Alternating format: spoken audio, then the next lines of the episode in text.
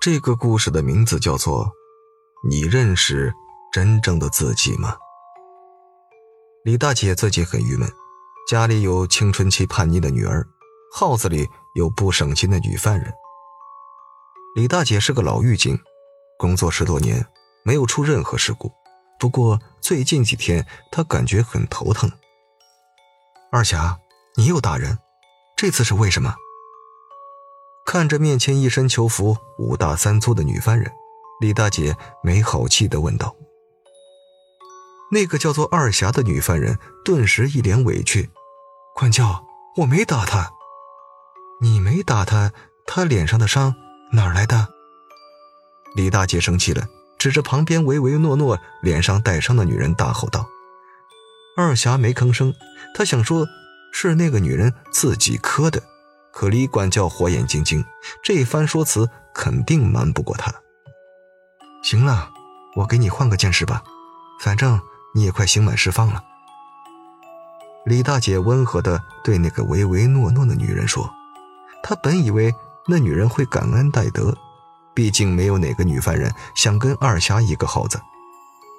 二霞是因为抢劫进来的，五大三粗，很暴力，可是出乎李大姐的预料。”那个女人拒绝了他的好意，并说这次他也有错，就不麻烦管教了。尽管有些疑惑，不过李大姐也没强迫他，放他们两个离开了。公安局的人过来送材料，是李大姐的朋友。闲聊的时候，李大姐说起这件事儿。朋友听完皱了皱眉头，问道：“那个女人是不是叫秦丽啊？”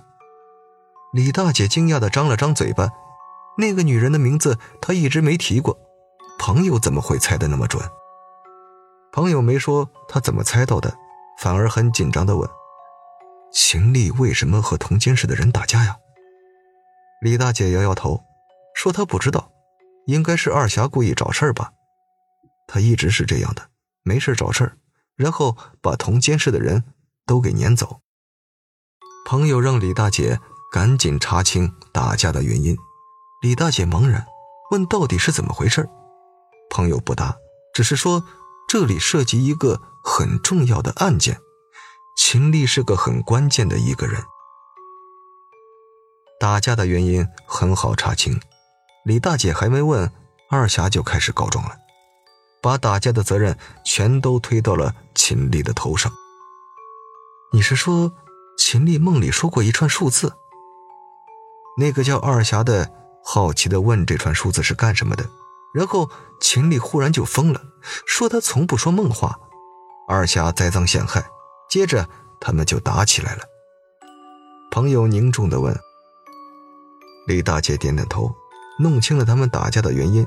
她更疑惑了，原以为是二霞找事，没想到的是，那个叫秦丽的唯唯诺诺的女人找的茬，真是人不可貌相。”那串数字是什么？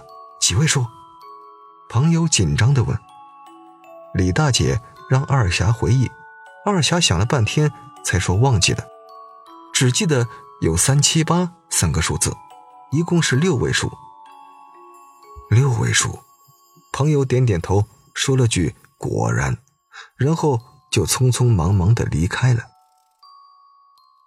离开的时候，朋友让李大姐帮忙。弄清楚秦丽说的那六位数到底是什么。李大姐见朋友这么郑重，知道是关系到某个重大案件，于是也不多问，认真的去办理了。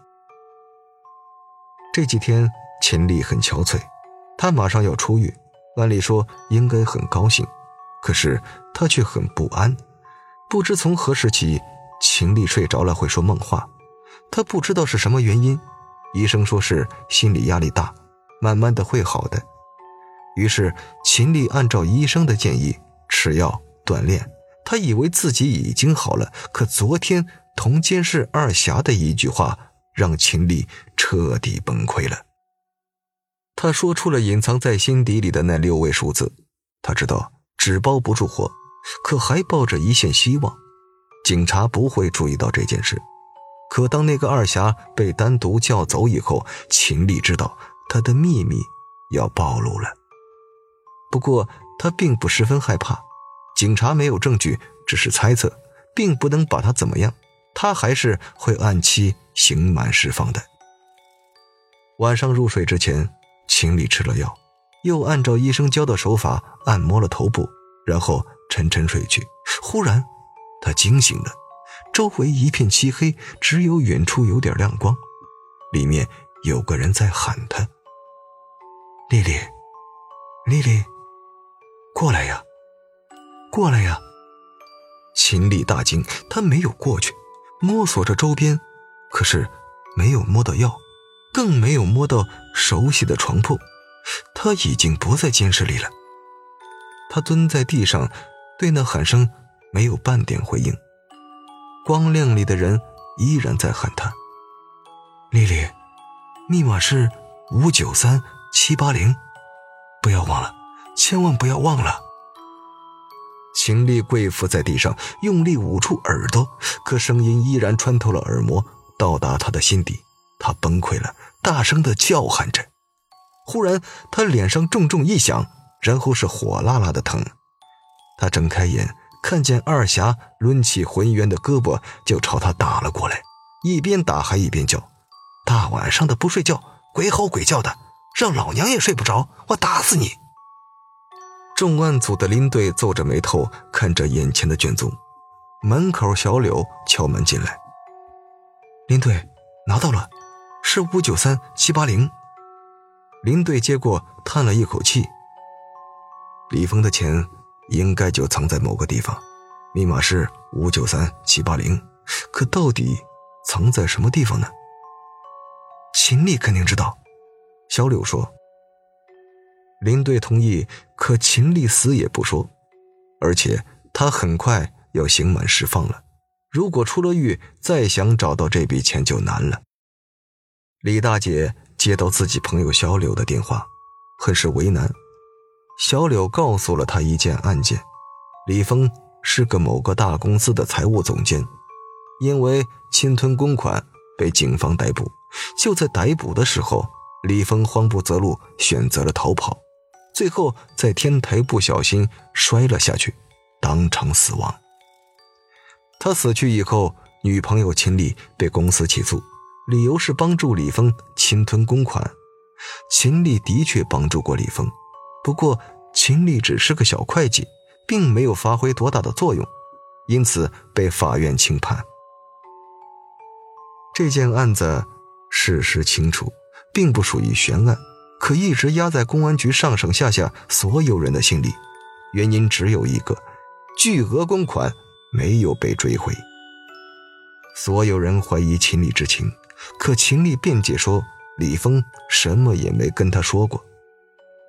小柳请求李大姐，能不能在秦丽释放之前做通秦丽的思想工作，说出巨额公款到底藏在什么地方。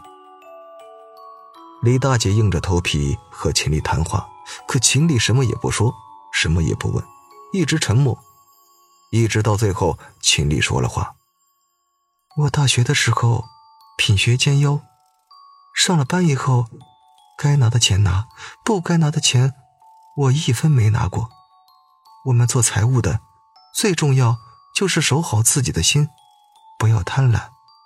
我一直这样做，直到遇到李峰。”我今天落到这个地步，都是他害的。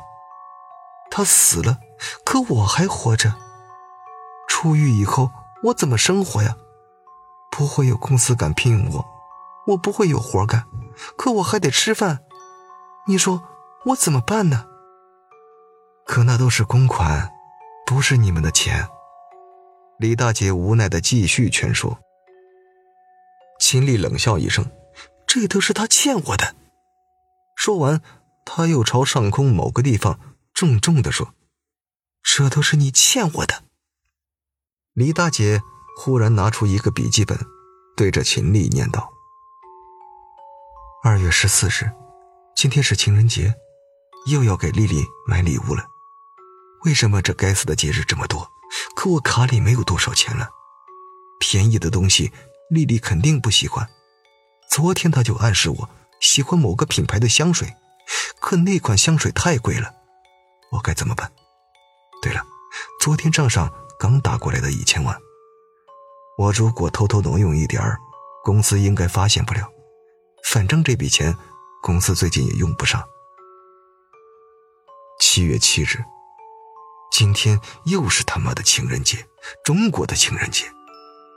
不过我有钱了，请丽丽在最贵的西餐厅吃的烛光晚餐。丽丽没问这钱怎么来的，我猜她应该知道我挪用公款了。不过没关系，这窟窿我会补上的。九月八日，公司要来查账了，我完了，窟窿我还没补上呢，我该怎么办？我想好了去自首，大不了工作不要了。公司看在我主动自首的份上，不会太为难我的，毕竟副总和我还是有交情的。可是最后我却平安无事，是丽丽帮了我，她做了假账。李大姐合上本子说：“中国有句俗话，‘自恨之无夜，莫怨太阳偏’，意思就是自己要先看看自己。”有没有毛病？不要总是强调他人的影响。你总说自己是清白的，李峰把你染黑了。可是，在我看来，李峰挪用公款一半的责任在你。李峰最后坠楼，很大程度上是你害的。秦丽掩面而泣。秦丽释放的那天，天气很好，他看了看阳光，忽然转身。又走进了监狱。我知道那笔钱藏在了哪儿。好了，故事讲到这儿就结束了，感谢您的收听，我是主播刘凯。